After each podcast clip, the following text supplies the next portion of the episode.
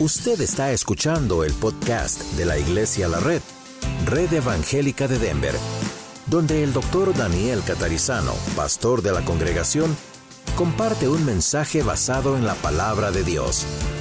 Ahora abra su corazón y permita que en los próximos minutos el Señor le hable y le bendiga. Te damos gracias por la oportunidad, el privilegio, la libertad de poder en este país abrir tu palabra sin temor y poder aprenderla y comprenderla y practicarla en nuestros hogares y aquí en, eh, juntos como iglesia. Te damos gracias en el nombre de Jesús. Amén. Muy bien, vamos al libro de Santiago. Tenemos, espero, las copias. Ok, y vamos a Santiago capítulo 2, hoy versículos 1 al 13. Santiago 2, 1 al 13 una de las cartas, uno de, de los libros más prácticos, ¿no es cierto?, en la Biblia en cuanto a hablarnos directamente a lo que debemos hacer.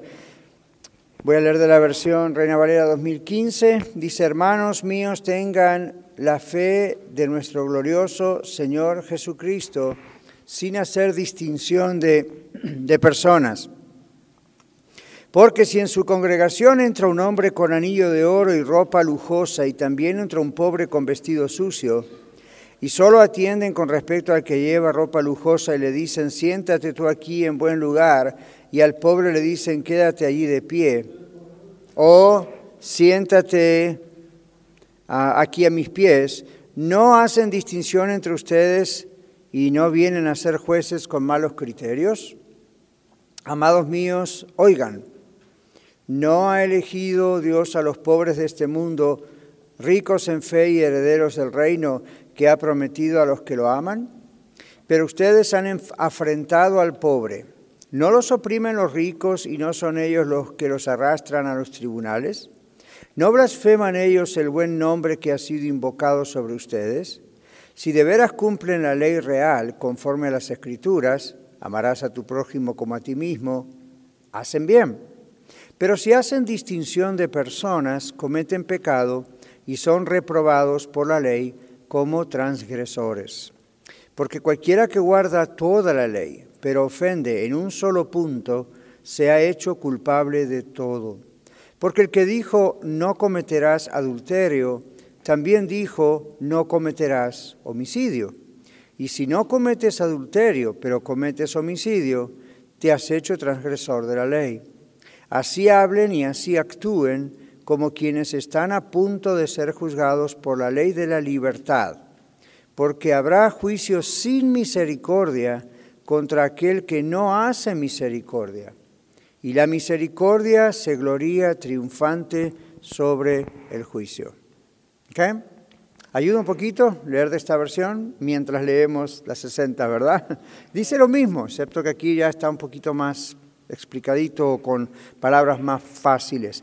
Una aclaración que quiero hacer antes de ir al bosquejo. Santiago no está en contra de los ricos. Uno lee esto y dice, no hay que usar más anillos, no hay que usar más alhajas, si tengo un carro de lujo lo tengo que vender. No, no está diciendo eso la Biblia. Pero hay gente que se toma de estos textos y dice, ve, es un voto de pobreza, tipo monjes allá, clandestinos. No, no está diciendo eso.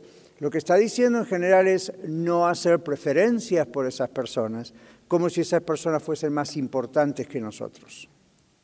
Y en aquellas épocas, por supuesto, había una referencia a nivel del contexto que estaba ocurriendo, donde en una iglesia relativamente nueva, cristianos nuevos no sabían cómo actuar, cómo qué hacer con estas otras personas que estaban viniendo a las iglesias. ¿Ven? Entonces vamos a mirar en el bosquejo que usted tiene en sus manos, aquí en la red Aurora.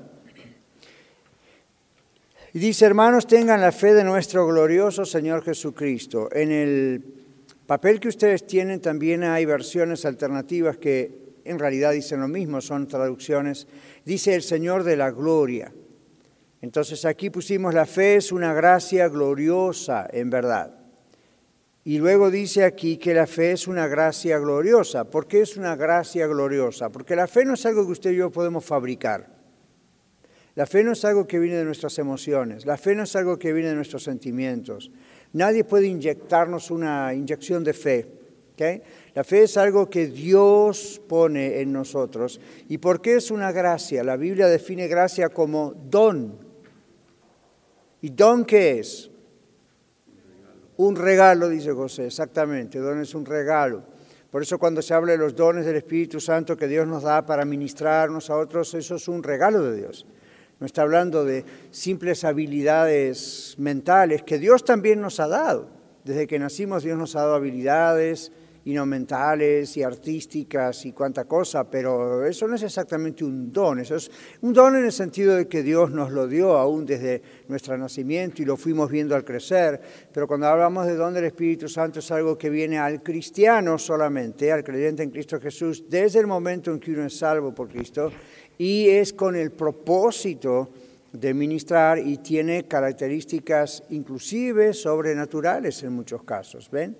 Entonces, para que comprendamos eso es algo dado por Dios. El pastor no se lo puede dar, la iglesia no se lo puede dar a nadie. El seminario, la escuela de ministerios de Colorado, nadie le puede dar eso. Eso es algo que es don de Dios. Ahora, la fe también es don de Dios. Y la palabra dice que la fe viene por el oír. ¿Y el oír cualquier cosa? No, la palabra de Dios. Entonces, si usted quiere que su fe crezca, se desarrolle, se fortalezca, en vez de estar mirando el último video de quién está hablando de la fe, lo cual no está mal, pero hay que tener cuidado con eso, lea la Biblia. Al estudiar la Biblia, no solo a leerla despacito, así como quien lee, a ver cuáles fueron las últimas noticias de hoy. Cuando uno profundiza en la palabra de Dios, la fe de uno crece se fortalece. Uno ve lo que Dios ha hecho desde el pasado, en el presente, lo que va a hacer hacia el futuro. Uno compara eso con lo que Dios está haciendo en la vida de uno y lo que ha hecho, y de pronto usted nota que la fe empieza a fortalecerse, empieza a crecer. ¿Ven? No es un sentimiento, es algo que, wow, de veras que Dios está trabajando. ¿Ven?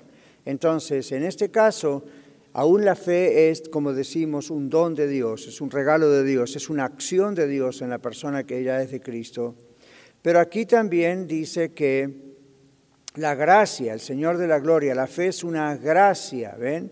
Es parte de la gracia, del don gratuito de Dios. Y comienza así, ¿verdad? Hermanos míos, tengan la fe de nuestro glorioso Señor Jesucristo sin hacer distinción de personas. Ahora hay un agregado aquí, una cosa que nos fortalece aún más. ¿La fe de quién tenemos que tener? ¿La fe de otra persona? Es la fe del Señor Jesucristo. Y uno dice, ¿por qué el Señor Jesucristo? Fe, Cristo, ¿cómo Jesús tuvo que tener fe? Estando en la tierra, evidentemente aquí está diciendo que el Señor Jesucristo fue un hombre de fe. Ahora, lo sabía todo, es Dios, es hombre, pero se sujetó siendo hombre a su Padre aquí en la tierra. ¿Ven? Y la Biblia dice, tengamos la fe de nuestro Señor Jesucristo, quien no hacía excepción de personas, no hacía diferencias en su época cuando él estaba aquí caminando sobre la tierra, ahí en las calles de Jerusalén, o cuando fue a Samaria, a otros lugares, el Señor no, no trató mejor a un rico y trató peor a un pobre. La Biblia dice que para Dios no hay acepción de personas. ¿Ok? En nuestra iglesia tampoco. Por eso eh, no lo hagan, porque aparte de que no es bíblico y no le gusta a Dios, y no le gusta a Dios, lastima, duele que ustedes de pronto digan, me parece que el pastor y no tiene preferencias por este o por el otro. No hay preferencias. Lo que ustedes pueden ver a veces es que hay más acercamiento porque uno trabaja más horas con uno y con otro. Los que estamos aquí en Radio La Red, estamos muchísimas horas de la semana juntos, jueves, viernes, todo el día, 10, 12 horas constantemente trabajando. Entonces, claro, nos conocemos más, estamos trabajando. Eso no significa que nos amamos más que amamos a otros, o el pastor tiene preferencia por estos y los otros que vienen a la radio, los locutores, productores, y uno Kevin y otros, porque estamos horas a veces conociéndonos más, trabajando más. No. Entonces, si usted hace ese tipo de declaraciones, con todo respeto le voy a decir y con todo amor, usted está mostrando una tremenda pobreza emocional y espiritual. Usted está demostrando que usted tiene complejos de inseguridad. Usted está pensando que hay el pastor, otros líderes hacemos acepción de personas, estamos prefiriéndolos. O si de repente hay un nuevo líder o hay un grupo ya de líderes, no hagan comentarios como a veces pasa en otras iglesias. Ah, usted está en el club de los líderes, ¿verdad? Ah, usted está en la élite, usted está en la... Usted no está en nada. Tendría que ver, es parte del grupo de siervos y siervas que nos servimos a todos en la iglesia. Así tienen que verlo y créanme que sinceramente es así, no hay preferencias. Ahora uno dice, pero pastor, nos dijo alguien un día, pero ustedes solamente escogen como líderes, los líderes escogen como líderes solamente a personas que están consistentemente acá, que son fieles. ¿Y qué pretende que escojamos? Eso es natural. Entonces esa, esa, esa idea está diciéndome a mí como líder, si usted me escoge para alguna posición, yo voy a ser fiel. Espere sentado porque parado se va a cansar de esperar. Esa no es la postura de una persona que quiere servir al Señor. Una de las primeras cosas que uno ve, yo veo en mí mismo, para querer servir al Señor es fidelidad. En todo. Con imperfecciones, ¿verdad? En todo. Entonces, ve, ahí no estamos haciendo preferencias por alguien. Estamos tratando de que el Señor nos guíe a quienes Él está escogiendo para servir en diferentes áreas. ¿Lo entienden bien, verdad? Y ahora, ¿a quién nos va a dirigir el Señor? No nos va a dirigir a alguien que no es fiel, que aparece de vez en cuando. Y en otras iglesias el, error ha sido de, vamos a, para que aprenda a ser fiel, vamos a dar una posición, entonces no trabaja así. Esas son las personas que luego dividen las iglesias, se ofenden fácilmente, ¿ven? No cuentan conmigo, no me, saludaron. Entonces, en el liderazgo, por sobre todas las cosas, de cualquier área en la iglesia, se requieren personas maduras en el Señor. Y no es quiere decir que tengan años de edad solamente, no, la idea pues, pueden ser jóvenes. La idea es que, que demuestren que son personas que ya están establecidas, son fieles en el Señor, ven, juntos con el resto de los grupos de grupo que servimos al Señor, vamos a poder ah, navegar cualquier huracán. En este momento es fácil navegar las fiestas que estamos viviendo. Dios nos da congregaciones nuevas, Dios nos da un rancho, Dios está, todo el mundo está feliz. Bendito sea el Señor, ¿están contentos ustedes? Yo también. Pero ¿qué tal si mañana tenemos algún problema grande, si hay una tragedia, si, si you know, cuando hemos tenido personas que han muerto, se han ido con el Señor, ahí uno dice, wow, you know, a ver cómo estamos atravesando esa tormenta. O si hay un problema político, si hay un problema en la ciudad y nos puede llegar a afectar a la iglesia. ¿Se imaginan ahí? Ahí el liderazgo de la iglesia. No pienso solamente en el pastor, hay muchísima gente acá trabajando, gracias a Dios. Ahí tenemos que enfrentar la situación juntos, ¿ven? Entonces, si hemos elegido a alguna persona inestable emocionalmente, que no es fiel al Señor, etcétera, no va a cruzar ese tipo de tormentas, va a escapar. ¿Ven? Ahora, eso no es que esas personas son especiales, están en una elite, entonces saben qué es eso, ¿verdad? Como un grupo selecto y los preferimos. No, no, no. La Biblia habla de los siervos con la palabra dulos. la palabra dulos en griego, ¿saben qué significa? Esclavo. Así que cuando nos decimos siervos unos de los otros, básicamente nos estamos llamando esclavos de Cristo. En el sentido positivo, por supuesto. Entonces, ve, un, esclavo tiene que tener esa posición humilde para poder servir. Ahora, Santiago aquí no está hablando de esto, pero es bueno aplicarlo. Santiago aquí está hablando simplemente de que en la iglesia donde él estaba pastoreando, donde él estaba ministrando, había personas que daban lugar. Ahora, ¿saben quiénes eran estas personas? Y yo se los digo aquí en el bosquejo. Personas que ellos llamaban diácono. Suena, suena a una palabra que ustedes conocen. Es la palabra griega de donde sacamos la palabra diácono en español, okay, o deacon en inglés. Entonces, eran siervos, eran personas que servían las mesas cuando se daba o se preparaba el alimento para las viudas y los pobres. Y luego, ya en la época de Santiago, parece que los historiadores nos dicen eran las personas que también preparaban el servicio. Como decir, hoy antes que ustedes vinieran a sentarse aquí, varias personas, hombres y mujeres, pusieron estas sillas pusieron este micrófono, pusieron este stand para mí. trajeron el agua, me traen un reloj. ¿Ve? Todo ese tipo de cosas en aquellas iglesias también se hacían, excepto el micrófono.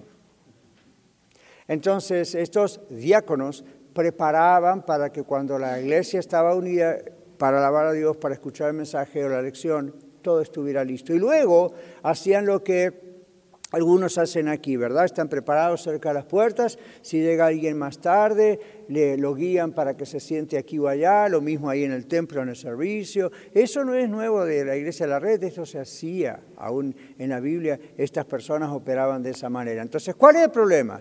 Que de repente venía una persona rica, y como hoy en día también se puede llegar a notar en algunos casos, en otros no, pero cuando se notaba, solían darle un lugar especial en el lugar donde se reunían, ¿no? Entonces decían, wow, esta persona es muy importante, o a lo mejor lo conocían del pueblo, ¿verdad? Y una persona importante, millonaria, alguien rico, entonces trataban, no, no, ¿cómo lo vamos a sentar más atrás o para acá? Vamos a sentarlo bien adelante, que se vea que está en la congregación, que se sienta cómodo, y como les pongo en el bosquejo, que esté cerca de la persona que habla o predica para que no se pierda nada. Y al mismo tiempo a los pobres les decían, tú siéntate por ahí atrás. Entonces Dios, observando eso, no le gustó e inspira a Santiago para decir, don't do it, no lo haga. Como hijos de Dios no somos uno más que el otro. En toda iglesia va a haber gente que gana bien, gente que gana mal, gente que puede ser rica, gente que puede ser pobre, gente que puede tener muchos títulos, gente que no sabe leer y escribir o anduvo por ahí en alguna clase. ¿Ven? No hay problema. Gente anciana, con impedimentos físicos, gente joven, lleno de fuerza. Babies gritando y llorando y que hay que salir corriendo a cambiar los pañales. Ah, de todo, de todo, de todo. Es una familia y en las familias pasan esas cosas. Entonces usted y yo en nuestra propia casa no creo que trataríamos de comprar una silla especial decorada porque viene I don't el alcalde de la ciudad o alguien que es importante. Tal vez ese día de verdad vamos a limpiar más que nunca, pero hasta ahí, ¿ok? No, no nos vamos a poner en una cosa extra especial. Esto es lo que tenemos y si no se siente cómodo con lo que tenemos, mm, nosotros no nos vamos a sentir cómodos tampoco, ¿verdad? Así que esta es un poco la realidad histórica de lo que ocurría.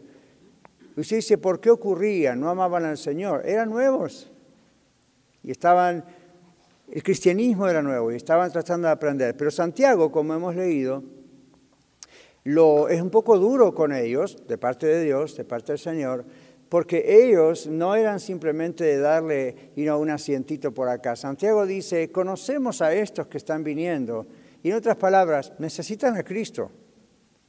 Porque ustedes ven como en la semana estos los maltratan a ustedes, estos son los que tienen dinero para llevar a ustedes a la corte. Ahora, Santiago no está diciéndoles, desprecienlos. Están perdidos, estos se van al infierno, métanlos ahí en un closet del templo. No, está simplemente diciéndole, reaccionen. Estas personas necesitan la transformación en Cristo Jesús. Y mientras tanto, por más que sean millonarios, por adentro todavía son bien pobres. Esa es la idea. Entonces no hagan una selección. Jesucristo no hacía eso, dice. Nuestro Maestro, nuestro Dios, nuestro Salvador, no hacía excepción de personas porque conocía el corazón. Ahora, esto no es para decir, viene un rico mañana con anillos, lo trae una limusina y usted dice, oh, este debe ser terrible, este se va al infierno. ¿Qué tal si es un rico lleno de Espíritu Santo? ¿Ven? Entonces, pero aún así, no habría por qué, como mujeres, traerlo ahí bien cerquita de la plataforma. En lo posible al lado del pastor, ¿verdad? Como si el pastor fuese, quién sabe qué. No.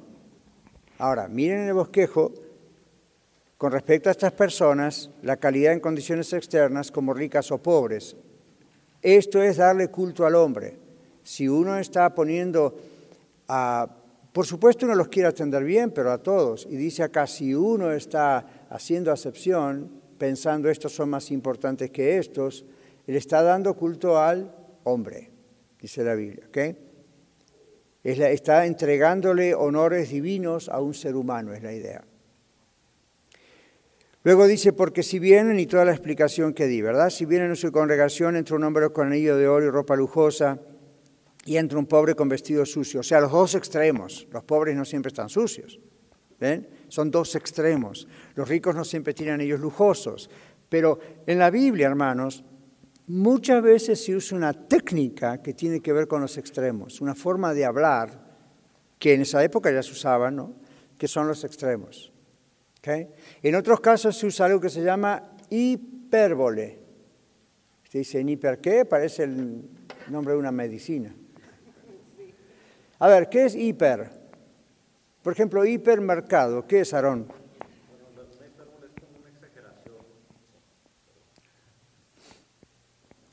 Ok, voy a repetir lo que él dijo por razón del tiempo.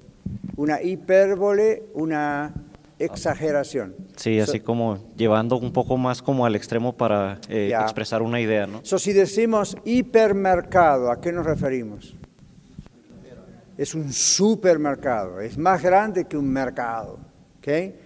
Y así podemos, si le dice el médico, usted tiene hipertensión, ¿qué le está diciendo? ¿Que la presión está alta o baja? Alta. ¿Ve? Está fuera de lo que son los parámetros normales, cuídese. Ahora, ¿qué es vole, hiperbole? Vole es una palabra griega, volé, que significa palabra. ¿Ven? De ahí vienen las palabras parabolé, parábola. Es para, es una comparación de palabras. Hipérbole es una exageración, como dijo bien Aarón. No es una a nosotros en nuestro lenguaje una exageración puede ser una mentira, ¿verdad? Una mentira. Como una vez me dijo una jovencita en inglés, I'm not lying, I'm just stretching the truth. No, no está estirando la verdad, está mintiendo. Pero una exageración no es siempre una mentira, una exageración muchas veces es, mire, les digo una hipérbole, usted le dice a su amada, te amo de aquí a la luna. ¿Cuántos son? ¿200 mil millas? No sé cuántas cosas son. No, la idea no es técnicamente eso, es una exageración. Es una hipérbole para llegar a un punto. El Señor Jesús usó hipérboles. Por ejemplo, Él dijo, si tu ojo derecho te es ocasión de caer, arráncalo de ti porque es mejor entrar en el reino sin un ojo y no con tu ojo en el infierno. ¿Ustedes creen que era literal? Estaríamos todos tuertos. Entonces la idea no es esa, la idea es, es una exageración para decir, ok, ¿cuál es el principio de eso? No esté mirando más de la cuenta. ¿Ven? Entonces en este caso, en este caso la idea tiene que ver con algo similar, ¿no es cierto? Cuando un rico con anillo y lo describe como una cosa que era normal, pero tal vez un poquito exagerado a lo mejor, y luego al pobre como alguien sucio andrajoso, los pobres, repito, no, uno no anda así siempre sucio, pero la idea es, aún si, aún si ocurriesen los dos extremos, ¿okay? vamos a decir hoy, una persona bien vestida como usted hoy, y de pronto entra aquí un homeless, y un homeless puede estar sucio, y una persona sucia, con ropa sucia, hasta puede oler feo. Entonces la primera intención va a ser sentarlo lo más lejos posible del resto, porque huele o no se ve bonito. Y más si nos sacamos un selfie. ¿Se imagina? Nunca se saque un selfie aquí. De repente se saque un selfie y atrás suyo aparece un homeless. ¿Ok? Y después usted no tiene el Photoshop y no sabe cómo sacar al homeless de la escena. Pero eso sería interesante que usted sacase una fotografía y de pronto usted ve un montón de personas ahí diferentes. ¿Okay? Acá está uno bien peinado con un traje de 200 dólares y acá al lado está un homeless y atrás hay alguien todo tatuado y el otro este tiene aretes y usted dice, ¿qué me está diciendo? ¿Qué clase de iglesia es esa? Eso es una iglesia. ¿En qué sentido? Esas son personas que están buscando al Señor. No son santos como usted, que ya la tenemos toda hecha, estoy siendo sarcástico, son personas que necesitan al Señor y pueden de pronto en su desesperación o en su curiosidad asistir a un servicio para ver qué se predica y qué tiene que decir la Biblia. Okay? Eh, you know, entonces Santiago evidentemente contempla eso y dice, en la iglesia, en el servicio, entra una persona rica ¿cómo lo atienden? Entra una persona sucia, pobre, ¿cómo lo atienden? ¿Le dan preferencia al rico? ¿Por qué? ¿Ven? Casi que me hace pensar, ¿le dan preferencia al rico porque, a ver, están pensando que le pueden sacar y del pobre no pueden sacar nada? Don't do it. La idea es, todos somos iguales. Yo estuve aquí hace unos meses atrás hablando con una persona de una de las tres congregaciones que es adinerada. Y le dije a esa persona, porque estábamos hablando de la iglesia y una persona relativamente nueva todavía, y le llamó la atención le llamó la atención una, que no somos del corte de Iglesia de la Prosperidad, donde acá y nos pedimos dinero, dinero, dinero, dinero, hasta el cansancio, solamente de diezmos ofrendas de lo que no está en su corazón el Señor. Pero a otro lugar ustedes saben que se les va la mano con este asunto, ¿verdad que sí? Entonces dice, qué raro, ustedes, qué bueno, me alegro, ustedes no. Dice, aparte, pastor, en otras iglesias, well, you know, la gente sabía que yo tengo un poco de dinero y a pedir. Si acá no. Y como no, yo he notado que usted no está ahí. Digo, mire, para mí, yo le amo tanto a usted como a la persona más pobre de la iglesia. Y si no lo cree, se va a dar cuenta dentro de poco. Y yo no le voy a estar pidiendo a usted dinero porque yo sé que usted tiene dinero. Y no tiene dinero porque usted viene con un carro de super lujo ni un montón de anillos en sus manos. Simplemente hemos hablado y usted me ha hablado de sus empresas y el dinero que usted tiene. Mire, hermano, para mí Usted es igual que una persona que no fue a la escuela, no sabe leer escribir, no tiene dinero y está empleado y vive en un pequeño apartamento. Acá somos todos iguales. Y si hay un proyecto especial en la iglesia, y, claro, imagínense, en mi cabeza pasan un montón de cosas. Ya en esa época pasaba el rancho en mi cabeza, en el futuro. Y hay otras congregaciones, y hay, hay, hay edificios que, que uno tiene que rentar, y hay, wow, sin embargo, nunca le pedí un centavo y nunca le dije, necesita. Me dice, usted dígame, pastor, cuando necesite algo, usted me llama y me dice y yo pongo el dinero. Yo le dije, no, porque es responsabilidad de toda la iglesia, no suya solamente. Usted delante del Señor haga lo que usted tenga que hacer delante del Señor y eso se suma al que da un centavo, porque es todo lo que puede dar. No hay preferencias. Tanto es así que ustedes ni saben quién es, probablemente, porque no demuestra ninguna cosa evidente como para que usted rápidamente se dé cuenta, wow, este debe estar, no. ¿Ven? I love it. Me encanta, I love it. Tiene que ser así. Tiene que ser así, ¿verdad? Una persona que, como dice en el libro de Santiago, inclusive la misma persona no hace alarde de su dinero y no está exigiendo, yo quiero sentarme acá o no quiero sentarme allá, o, you know, uh, yo he conocido en algunos lugares donde hasta exigen un parking lot, parking space en el lot. ¿Ven? En una iglesia donde yo estaba pastoreando en un lugar, me dijeron, el pastor no quiere que usted viene, está trabajando siempre acá, va bien, está toda la semana corriendo. Cuando llega al servicio a veces le encuentra encontrar un lugar. No quiere que hagamos un lugar que diga reservado para el pastor. No. Es mucho más práctico para mí, especialmente en los días de servicio. Pero dije, no, ahora no estoy jugando a El Rey de los Humildes. Yo escribí un libro, La humildad y cómo la conseguí, volumen número uno. Mes que viene viene volumen 2, conseguí más humildad. No, lo que estoy diciendo es trazar el rumbo de cómo todos tenemos que hacer. ¿Ven? Entonces, a menos que yo fuera handicap, a menos que una cosa muy especial, yo diría, ok, guay, ya necesito eso. Pero de otra manera, no, ¿por qué? Porque especialmente los latinos, y los americanos en general también, pero especialmente los latinos se dieron cuenta que tendemos a ir un poquito lejos con las preferencias a veces. Entonces, mejor mantener las líneas de la prudencia. Entonces, Santiago notaba que la gente hacía preferencias. No, les dice, en la iglesia no. Y cuando decimos en la iglesia no decimos en el templo o durante los servicios. La iglesia somos todos, todos los días de la semana, donde quiera que estemos. ¿Ok? All right. Yo digo amén. No estaba buscando el amén, pero gracias. Muy bien, el verso 3 dice una descripción, el que viste paño sucio, sucio en, vuestro, en el bosquejo de ustedes dice el paño alegre, es una manera, es una traducción. en griego es la buena ropa, la, la, comparación entre los dos extremos. Dice, tiene respeto por él, aunque no sabes quién es, quizás es un pagano, que su intérprete dice eso. Los diáconos, como les dije, solían dirigir a un asiento a los miembros de la congregación. Y a él y tú eh, en griego son demostrativamente enfáticos.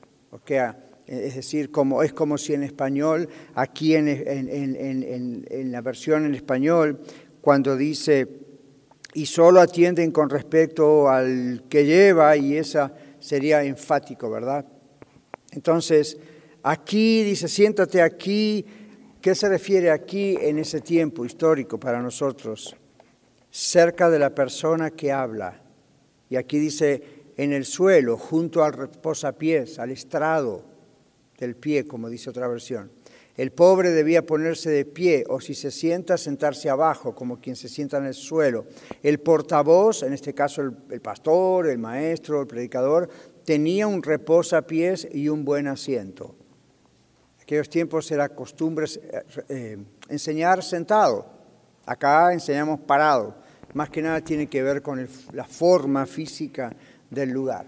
Entonces, ah, es más cómodo estar sentado, pero no es obligación. Simplemente está diciendo Santiago que en su época eso era lo que ocurría. Que imagínense algo no tan formal como lo tenemos nosotros acá con sillas y micrófono y todo eso. La gente estaba ahí agrupada escuchando al predicador y el predicador usualmente estaba sentado con un lugar donde apoyaba los pies. No era porque se lo merece, es el mejor del mundo, simplemente era la costumbre. Estaba sentado, estaba ahí. Entonces, imagínense decirle a la gente que se sentara debajo de ese lugar. Eso es un poco ridículo. Ahora ustedes dicen, pero pastor, María y Marta, María estaba a los pies de Jesús y no estaba en un templo, no estaba en la sinagoga, estaba en la casa y la, idea, la imagen de esa figura es el amor de María hacia el Maestro, el Señor Jesús, de estar lo más cerca posible para no perder palabra. Lo que Santiago está diciendo no es eso. Lo que Santiago está diciendo es a los ricos los querían sentar lo más cerca posible del que hablaba y a los pobres, ah, encuéntrase un lugarcito por ahí en el suelo. ¿okay? O en una de esas, si quiere estar cerca del predicador, métase por aquí abajo. ¿Ven? Es humillante. Ahora otra vez, hay exageraciones probablemente aquí, pero son las ideas de lo que la palabra de Dios está diciendo y lo importante es eso, la gran diferencia que se hacen por ahí, ¿ve? Entonces dice el verso 4, si uno hace eso, ¿no son acaso parciales o qué o hacen distinción? No vienen a ser jueces con malos criterios. ¿Por qué? Porque está pensando que la persona rica e importante la está juzgando, juzgando en el sentido de que está haciendo una evaluación de esa persona como alguien más importante que el pobre. ¿Conocen el refrán que dice, o el dicho que dice, las apariencias engañan? ¿Lo conocen, sí o no? Ahora, yo estoy de acuerdo con ese dicho 50% y 50% no estoy de acuerdo. Porque hay muchos casos donde las apariencias engañan. Este es un ejemplo. Que sea rico, que sea conocido, que sea importante, no quiere decir que tiene a Cristo en su corazón, ama al Señor y simplemente vive en ese estilo de vida así porque tiene dinero. Y pues es una persona súper honesta y con un corazón bien humilde y sencillo. Entonces la apariencia puede engañar. La otra cosa es que a veces la apariencia no engaña.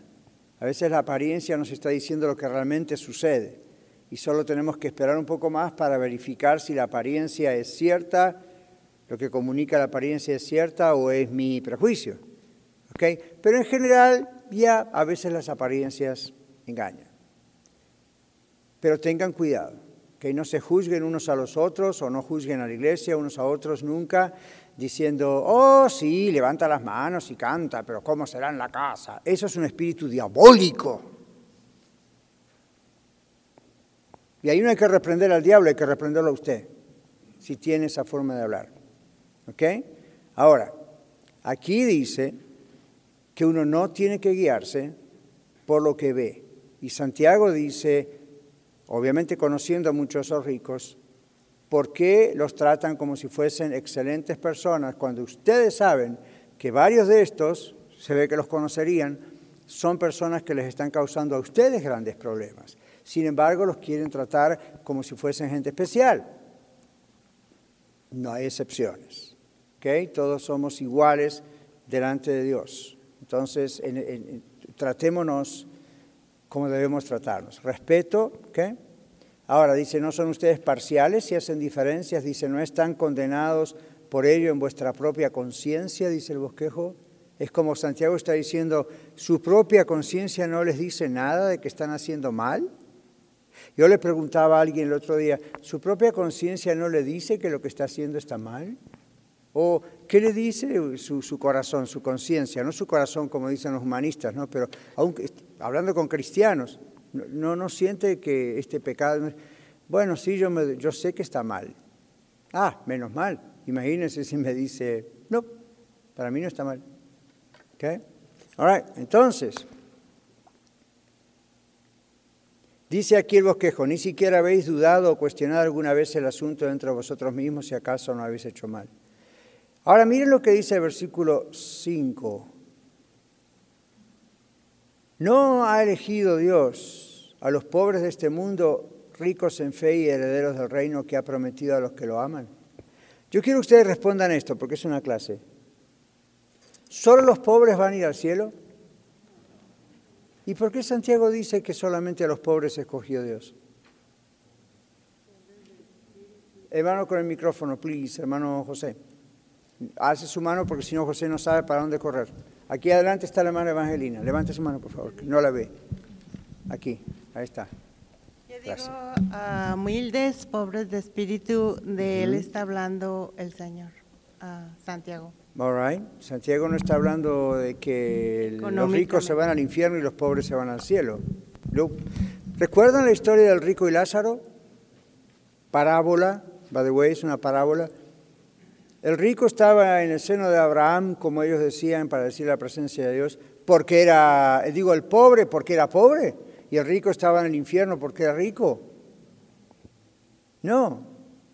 ¿Cuál era la razón? Evidentemente el pobre temía al Señor, el rico confiaba en sus riquezas.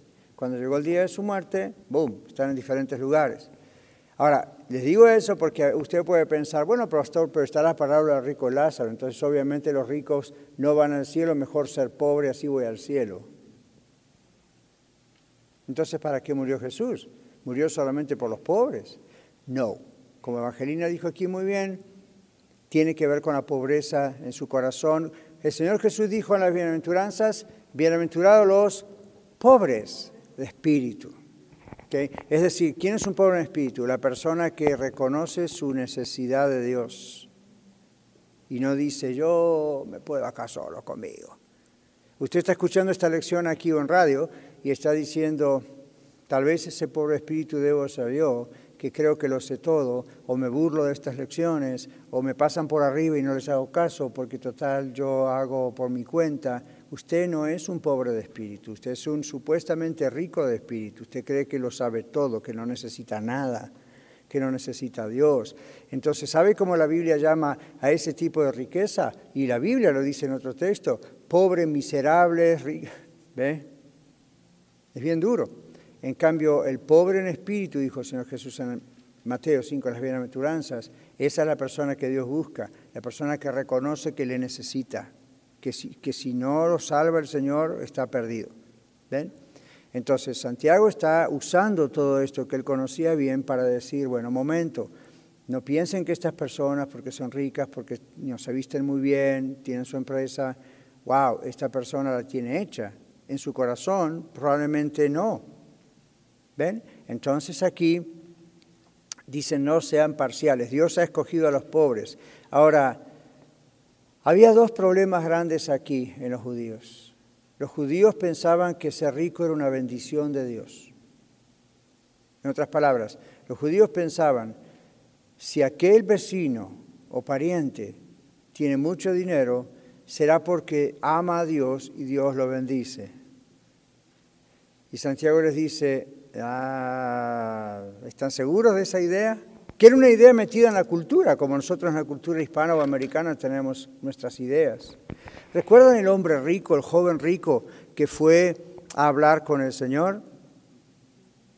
¿Se acuerdan que el hombre rico era un joven y dijo, Señor, yo he hecho todo esto, todo está muy bien? Y el Señor no le dijo, qué altanero, orgulloso eres. No le dijo, bueno, muy bien, te falta una sola cosa. Yo me imagino a los doce apóstoles diciendo, ¡Ah! ¿Cuál será la una sola cosa? Solo con una y la tienes hecha. El Señor lo puso a prueba. ¿Quién recuerda qué le dice? Hermano José, atento con el micrófono. Aquí Miguel, adelante. Le dice que dé todo lo que tiene a los pobres. Anda, ve todo lo que tienes, a los pobres y tendrás lugar en el cielo. Entonces, ¿para qué ser rico si tengo que venderlo todo? Si quiero ir al cielo. No. ¿Se acuerdan lo que les dije, cómo el Señor usa a veces como que exageraciones? ¿Qué creen ustedes que el Señor le estuvo diciendo a rico? ¿Qué es ese asunto? ¿Ustedes creen que vendiendo las posesiones de uno es como uno es salvo y se reconcilia con Dios y va al cielo? ¿Esa es la solución? ¿Para qué vino Jesús a morir entonces? Nomás vendamos todo y vamos al cielo. No. Entonces, ¿por qué le dijo eso si ese no es el camino al cielo? ¿Cómo? Sí, está bien lo que dijo, solo quiero que salga en el micrófono. Aquí, hermano José. Hace su mano otra vez para que lo vea. Ahí está. Ahí está. El, el Señor conocía el corazón de ese joven. Claro. Entonces, muy bien, hermana. Gracias por cooperar. ¿Qué pasó después? Cuando el hombre se fue triste porque tenía muchas riquezas, dice la Biblia, Jesús aprovecha el caso para enseñar algo tremendo a sus discípulos. Es bien complicado para un rico entrar en el cielo. Más fácil es que entre un camello por el ojo de una aguja que un rico entre en el cielo. Entonces alguien que hubiese sido Daniel o Pedro, Juan, María o Lupita, pero en este caso no fuimos nosotros, le dijo, Señor, entonces ¿quién podrá ser salvo? Y Dios dice, Jesús le dice, lo que es imposible para los hombres es posible para Dios. Ahora, ¿qué pasa ahí? ¿Por qué este discípulo le dice entonces quién podrá ser salvo? Porque aún los discípulos tenían la idea de que la riqueza era bendición de Dios. Entonces ahora viene un rico y el Señor no lo desecha, pero le dice, vende tus riquezas. Para la mentalidad judía era como decir, vende la bendición que Dios te dio, desecha la bendición que Dios te dio. Y el Señor Jesús lo pone en perspectiva. Ups. ¿Ven lo que hace el Señor? El Señor corrige nuestras malas tradiciones culturales, nuestras malas tradiciones religiosas y las pone en perspectiva. No, no crean eso, no es cierto. ¿Ven? Una persona rica no es rica porque Dios la bendijo simplemente. A veces la bendijo con buena salud e inteligencia para saber trabajar, pero no es automático que seguro, porque un rico puede ser una persona que está perdida y se va a ir al infierno. Como también un pobre. No piensen que un pobre es humilde. Hay mucha gente pobre que es súper arrogante y orgullosa. Y de humilde no tiene, pero ni el apellido. Si uno dijese, si por lo menos se apellidara humilde, tendría algo de riqueza. No tiene nada. Entonces no piense que porque es pobre es humilde, no piense que porque es rico es orgulloso. El Señor conoce el corazón, como bien dijo la hermana. El Señor conoce el corazón y conocía el corazón de ese joven. Y aprovechó, le dijo, sí, qué bueno, sigue adelante. Solo te falta que la riqueza no sea tu Dios. Esa es la idea. Qué bueno que quieres cumplir con los diez mandamientos. Qué bueno que vas a la sinagoga. Qué bueno A, B, C, C. Pero tu riqueza te tiene atado allí y la has hecho tu Dios. En cuanto sueltes eso, la tienes hecha. Ahora, soltar eso significaba venir a los pies de Jesús. No significaba que tenía que necesariamente vender todas sus riquezas. El Señor le está poniendo el dedo en el corazón para decirle, ¿a quién adoras? ¿Ven? Entonces, en toda esa confusión hace una gran aclaración y Santiago está obviamente conociendo eso, aunque no lo menciona, y mire cómo el Señor, el Espíritu Santo, le hace elaborar el asunto aquí, ¿cierto? Entonces, en el verso 6 dice, habéis despreciado a los pobres, esto sale de Sofonías 3:12, a los afligidos y pobres se juntan porque la pobreza es aflicción y pisotea al hombre. Los hombres pasan por encima del cerco donde está más bajo es una expresión idiomática para decir hasta lo más bajo de todo. Por eso Pablo dice he aprendido a querer y a humillarme. ¿Se acuerdan cuando Pablo dice en una de sus cartas, en todo y por todo estoy hecho, tanto para tener hambre como para estar saciado, para tener necesidad, como para tener abundancia. Y de ahí sale el famoso texto que usted conoce, pero se olvida lo que acabo de decir. Todo lo puedo en Cristo que me fortalece. A, muchos nos gusta decir, oh, todo lo puedo en Cristo que me fortalece. Bueno, lo quiero ver cuando tenga hambre. Porque Pablo dijo, he aprendido a tener hambre y estar contento con eso. He aprendido a tener necesidad y estar contento con eso. He aprendido a tener abundancia y un buen cheque gordo y estoy contento con eso. En todo y por todo estoy hecho. Así para tener hambre como para estar saciado, así como para ser pobre, como... todo lo puedo en Cristo que me fortalece. ¿Qué es todo? Lo pobre, el hambre, el saciado, lo rico, todo en Cristo que me fortalece. ¿Ven? Entonces aquí esta es la idea. Uno tiende a pensar, tengo que aprender, como dice aquí, a querer, a humillarme. Los necesitados serán humillados. Los necesitados serán humillados en el sentido de que van a poder llegar a un nivel donde puedan estar con sus corazones abiertos. ¿Qué dice Lucas capítulo 15, versículo 30? Si lo tiene, hace su mano y hermano José se acerca con el micrófono. Pero hace su mano que él la pueda ver. Ahí estamos, Cintia, adelante. Pero cuando vino este tu hijo que ha consumido tus bienes con ramera, has hecho matar para él becerro gordo. Gracias. ¿Qué dice Lucas 15? Lucas 15 es la famosa parábola del hijo pródigo. Okay, así que muy rapidito, ¿qué pasó con el hijo pródigo? Era hijo menor, por lo menos de dos hijos, se habla del hijo mayor y hijo menor. El hijo menor llega un momento que le dice, padre, dame la parte de mis bienes que me corresponde. ¡Wow! ¿Se imagina? Que su hijo o su hija venga y aunque usted no fuera rico, le diga, ¿sabes qué? Un día te vas a morir y yo voy a heredar algo de lo que tienes, así que dame mi parte porque me voy de casa. Yo ya tengo hijos grandes, pero si me hubiesen dicho eso cuando era menor, le diría, ve a trabajar, arréglate como pueda. Pero en este caso, ¿qué hizo? El hombre fue y le dio la parte de los bienes que le correspondía. ¿Se imaginan la tristeza de ese papá? Terrible. Pero lo hizo. Dice que entonces el hijo menor se fue a un lugar lejano a otro país y gastó todo lo que él tenía en, pues, imagínense, ¿para qué andar fantaseando con la cabeza? Luego, arrepentido, cuando tocó fondo, como yo digo, volvió en sí y dijo, ¿qué estoy haciendo acá cuando hasta los peones obreros de mis padres se sientan a la mesa a comer con él? Esto voy a hacer. Y ahí tuvo la única, la primera, usó el coco. Esto voy a hacer. Me voy a levantar y voy a ir a mi padre y le diré, Padre, he pecado contra el cielo y contra ti, ya no soy digno de ser llamado tu hijo, hazme como uno de tus jornaleros. ¿Ven? Eso es verdadero arrepentimiento. Él no fue y le mandó un texto y le dijo, sorry. Sorry no arregla nada. Entonces fue y le dijo, esto voy a hacer. No me importa si me pones a trabajar con las vacas ahí afuera y no me consideras tu hijo, pero recíbeme. Y cuando el padre lo vio venir de lejos, salió corriendo, lo recibió y le puso un anillo en el dedo y una capa y lo cortó el animal, eh, quiero decir, mató el animal más gordo, más grande, wow, que lo tendría reservado para quién sabe qué fiesta, ¿no? Y se enojó el hijo mayor. ¡Ah! ¿Cómo, pastor, usted pone a este en el liderazgo si yo sé más que él? No fue eso lo que dijo, ¿verdad? Pero para aplicarlo. ¿Qué fue lo que ocurrió?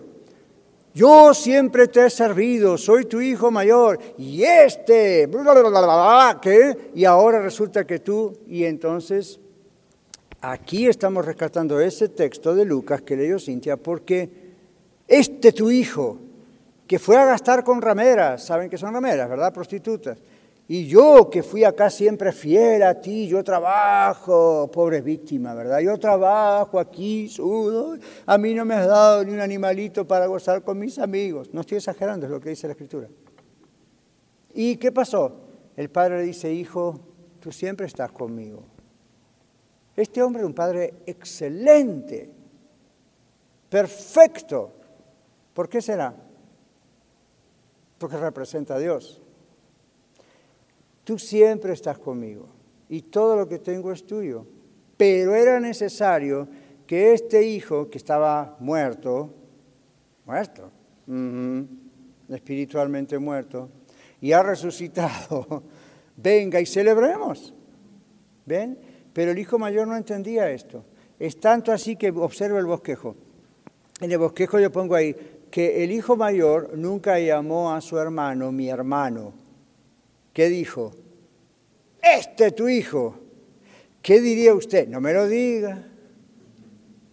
Pero ya sabemos cómo nos referiríamos a veces a alguien así. ¿Ven? Este tu hijo.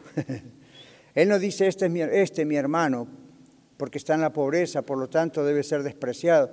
Ve a causa de las injusticias. Este tu hijo. Okay. Salmo 3, 1 y 8. ¿Qué dice? Aquí ahora adelante, hermano José. Salmo 3, versículo 1 y luego versículo 8. Dice, oh Jehová, cuánto se han multiplicado mis adversarios, muchos son los que se levantan contra mí. Y luego el versículo 8 dice, la salvación es de Jehová, sobre tu pueblo sea tu bendición. Claro, gracias Aarón. Entonces en el Salmo 3, este es un pobre despreciado. ¿Ven? Las injusticias han caído sobre él. ¿Por qué ponemos esto aquí, verdad? Porque esto es lo que Santiago está pensando. No es solamente el problema de que estos cristianos, algunos eran pobres, sino que eran despreciados. Era injusto lo que se hacía con ellos. Y sin embargo ellos seguían dándole el primer lugar en sus asambleas a los demás, como si ignorando lo que estaba pasando. Yo ahí veo que hay otro problema además. El problema está en el corazón de esos que hacían acepción de personas y los querían poner ahí adelante de los demás. En su corazón sabían ¿Qué estarían pensando acerca de estos que eran opresores? ¿Ven? Entonces, tratémoslos con respeto, pero eso no significa que vamos a pasar la línea y pensar son más importantes que otros. Santiago dice, estos los oprimen a ustedes. Y acá pusimos un comentario de un comentarista, las fieras perdonan a Daniel, los cuervos rapaces alimentan a Elías, solo los hombres se enfurecen y hacen estragos, oprimen tiránicamente a los pobres de Dios, como aquí implica esa palabra en griego, los pobres de Dios, actuando en él, en el pobre, como parte del diablo, se asocian con el diablo. ¿Ok? Luego acá les pongo referencia que en Hechos 10, 38 también se usa la misma palabra oprimidos. No hay equidad, es decir, no hay igualdad ni misericordia en las manos de esta gente. Por eso se los llama devoradores de hombres y el Salmo 14, 4 los llama caníbales. No dice la palabra caníbal, pero dice devoradores, comedores de hombres. Y se les encarga, y por supuesto eso no era literal, no es que comían las carnes de la gente, sino que los oprimían tremendamente. Entonces se les encarga de golpear al pueblo de Dios y triturar el rostro de los pobres. Esto sale en Isaías 3.15, nada más por tren de la hora les digo nada más la referencia. Esto es un pecado contra la raza, la gracia y el lugar. La raza no decimos la raza judía, la raza hispana, la raza anglosajona, es contra la raza humana.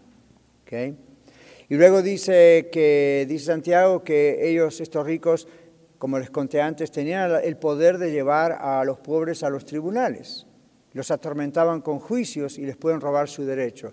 Un poco lo que se hace a veces en otros países donde la persona tiene dinero, tiene influencia, tiene poder, y a lo mejor lleva a juicio a un pobre empleado que no tiene cómo defenderse ni cómo poner un abogado. ¿Ven? Ahora, puede ser que merezca ir a corte, si robó algo, si hizo algo ilegal, puede ser que merezca ir a corte, pero hay otros caminos a veces como para, antes de llegar a corte, solucionar un problema con alguien que no se va a poder defender en corte. Sencillamente no va a tener el dinero para hacer nada. Entonces, eso es una forma de opresión, no dar chance, no, dar, no tener misericordia. No quiere decir vamos a pasar por alto el robo, la ofensa, el crimen, pero vamos a decir cómo podemos ayudar para, porque ven, en cambio el opresor es opresor, es tirano y se acabó. Verso 7 dice, no blasfeman ellos el buen nombre que ha sido invocado sobre ustedes. En otras palabras, esta gente blasfemaba a Cristo. Sin embargo, venía ahí a la iglesia, diríamos, y aparentemente todo estaba bien. ¿Ok? Dice aquí que Marcelino, un historiador pagano, acusa a los cristianos de su tiempo por sus disensiones, divisiones, mordiéndose y devorándose unos a otros hasta que se consumieron unos a otros. Es triste que un pagano vea abortos tan infernales entre los seguidores de Cristo, dice ese comentarista. No está hablando de abortos de bebés necesariamente, aunque se aplicaría, está hablando de abortos de cortar gente, de esto y lo otro. Entonces me dice usted, pastor, usted es pastor en base a esto, usted nos está guiando en base a este libro de Santiago, ¿usted qué haría si este tipo de personas que son opresores y todo el mundo lo sabe, pero de pronto vienen al servicio y hacen de cuenta que no pasó nada? ¿Qué haría usted con ellos? Out. Eso es lo que haría. Dice, pero ellos necesitan escuchar el Evangelio. Ya, pero no le vamos a dar preferencia. Y si nomás vienen aquí para hacer de cuenta que todo está bien, well, out no significa que los vamos a echar, pero que les vamos a hablar seriamente, les vamos a hablar seriamente. ¿Qué hizo, qué hizo Pedro? ¿Qué hizo Pedro? ¿Okay? A ver, toquen el botón de la película en su cabeza. ¿Recuerdan lo que pasó allá lejos en la iglesia primitiva, donde la gente de la iglesia, wow, estaban en avivamiento, tenían algo del Señor increíble? Y muchos vendieron sus propiedades y sus bienes y las repartían porque la gente también tenía necesidad y la traían a los pies de los apóstoles y, era increíble, algo que nunca se ha vuelto a ver. Y de pronto vino un tal Ananías. Luego su esposa Zafira tres horas y media después. ¿Cuál fue el problema? Que ellos vendieron, mintieron en cuanto dijeron obviamente el precio. Pedro les dijo, Ananías, ¿por qué te portas mal? Ananías, ¿cuándo vas a aprender? Ananías, tendrías que ir a consejería. Haz un appointment. Ananías, mira, te recomiendo este libro. Lo escribió, lo miró a los ojos y le dijo, no has mentido a los hombres, o sea, al pastor, al apóstol, a Dios has mentido. Fue todo lo que le dijo. Y Ananías dijo, sorry, no lo voy a hacer nunca más. No, cayó muerto. ¡Pum! Juicio de Dios. Y no estamos hablando del Antiguo Testamento. A las tres horas aparece la esposa, no ve que se llevan los jóvenes el cadáver a enterrarlo. Otra oportunidad, y va Pedro y le dice, ¿y? ¿Vendiste en tanto la heredad? Y ella, él le dijo, tú no tenías necesidad de mentir, tú no tenías necesidad de hacerte parecer como que eras igual que los demás. No había, aquí no hay una regla, no hay ni siquiera una regla para que vayas a vender tu casa. ¿Por qué estás falsificando tu imagen? ¿Por qué eres hipócrita? Mira, acaban los jóvenes de llevar al cementerio a tu esposo y te están por llevar a ti. ¡Pum! Se murió. ¿Ven? Así que eh, uno dice, wow, qué crueldad. A veces Dios permite que pasen ciertas cosas para que una iglesia por fin aprenda. ¿Ven? Y eso pasó en los comienzos de la era cristiana y a dos mil años después lo seguimos hablando para que aprendamos. En su misericordia el Señor no hace caer muerto a muchos o a nadie en este momento, pero ven la lección es dura. Entonces Santiago otra vez pensando, yo creo en este tipo de cosas, dice, Cuidado. Esta gente son opresores allí en el mundo, luego vienen aquí, están entre ustedes como si nada pasara, viven una vida doble. Ahí son diablillos, vienen acá y son santos, y ustedes encima le dan lugar a eso. Stop it. Entonces, otra vez, como pastor, como iglesia, si uno notara una cosa así, si yo soy consciente de que una cosa así está, yo voy a ser el primero que voy a decir, venga conmigo, tenemos que tener una larga plática con usted. Y hoy se salva de que es una larga plática. Dos mil años atrás posiblemente lo llevarían los jóvenes al cementerio. ¿Ven? Entonces, suena duro, pero miren lo que, es, lo que dice la palabra de Dios. No se juega con Dios. ¿Ok? Bueno, entonces concluye diciendo que todos serán, seremos juzgados. Si el que, culpa, el que es culpable de un punto es culpable de toda la ley. Por eso dice, you know, tú dices, la Biblia dice no adulterarás, pero tú eres un asesino. ¿Ven? Son, son, cosas muy extremas. Y usted puede decir, la Biblia dice que yo, yo no debe, mi hermano, usted no tiene que hacer eso, la Biblia dice que no tiene que hacer eso, pero por otro lado usted está haciendo otra cosa. Entonces el Señor dice, miren, el asunto trabaja así, cuando uno peca, uno peca contra toda la ley, no contra el 75.8%, toda la ley. ¿Ven? Entonces, él dice acá en el verso 11, el mismo Señor que dijo esto y lo otro, también dijo esto y lo otro. ¿Ven? Entonces usted y yo lo hemos leído y dice, si usted transgrede la ley de Dios en un punto, ha transgredido, toda la ley. Si usted se traga luz, una luz roja o un semáforo, semáforo, semáforo, semáforo, ya no puedo hablar. Usted está transgrediendo toda la ley de tránsito. Y usted dice, bueno, pero mire, hay otras leyes de tránsito que yo nunca transgredí. Es cierto, pero en el código de ley, ¿por qué le hacen pagar un ticket? Porque usted transgredió en un punto toda la ley. Entonces, lo que el oficial le va a decir es, usted transgredió la ley. Y usted dice, no, mire, yo soy muy bueno, pero aquí me comí este stop. Y el hombre le va a decir, ya, no es tan grande como haber atropellado a una persona y matarla, pero la ley es la ley. Ven, entonces aquí dice, uno puede pensar que hay pecados grandes y hay pecados pequeños, hay mentiras grandes y hay mentiras blancas. El pecado es pecado. Y Dios lo ve así. Las consecuencias son diferentes, pecado es pecado. Entonces, así como no hay que hacer acepción de personas, Santiago dice no hay que hacer acepción de pecados. Pecado es pecado. ¿Okay? Y si uno no se cuida y se descuida, hay problemas. Y termina diciendo todos serán juzgados por la ley de la libertad. Y se llama así porque descubre libre plenamente a cada persona, sin consideración de personas. Por eso la Biblia habla de equidad. Juicio y equidad. Muy bien, termina ahí diciendo, tendrá misericordia y la misericordia triunfa sobre el juicio. ¿Ok? Ok, en esta lección no tuvimos tantos pasajes para leer, pero en la que viene probablemente sí. Vamos a seguir del versículo 14 en adelante. Hemos orado para que el Señor nos haya dirigido en esta clase y nos vamos de la clase confiando que así es. Amén. Muchas gracias por escuchar el mensaje de hoy. Si tiene alguna pregunta en cuanto a su relación personal con el Señor Jesucristo o está buscando unirse a la familia de la Iglesia La Red, por favor no duden en contactarse con nosotros.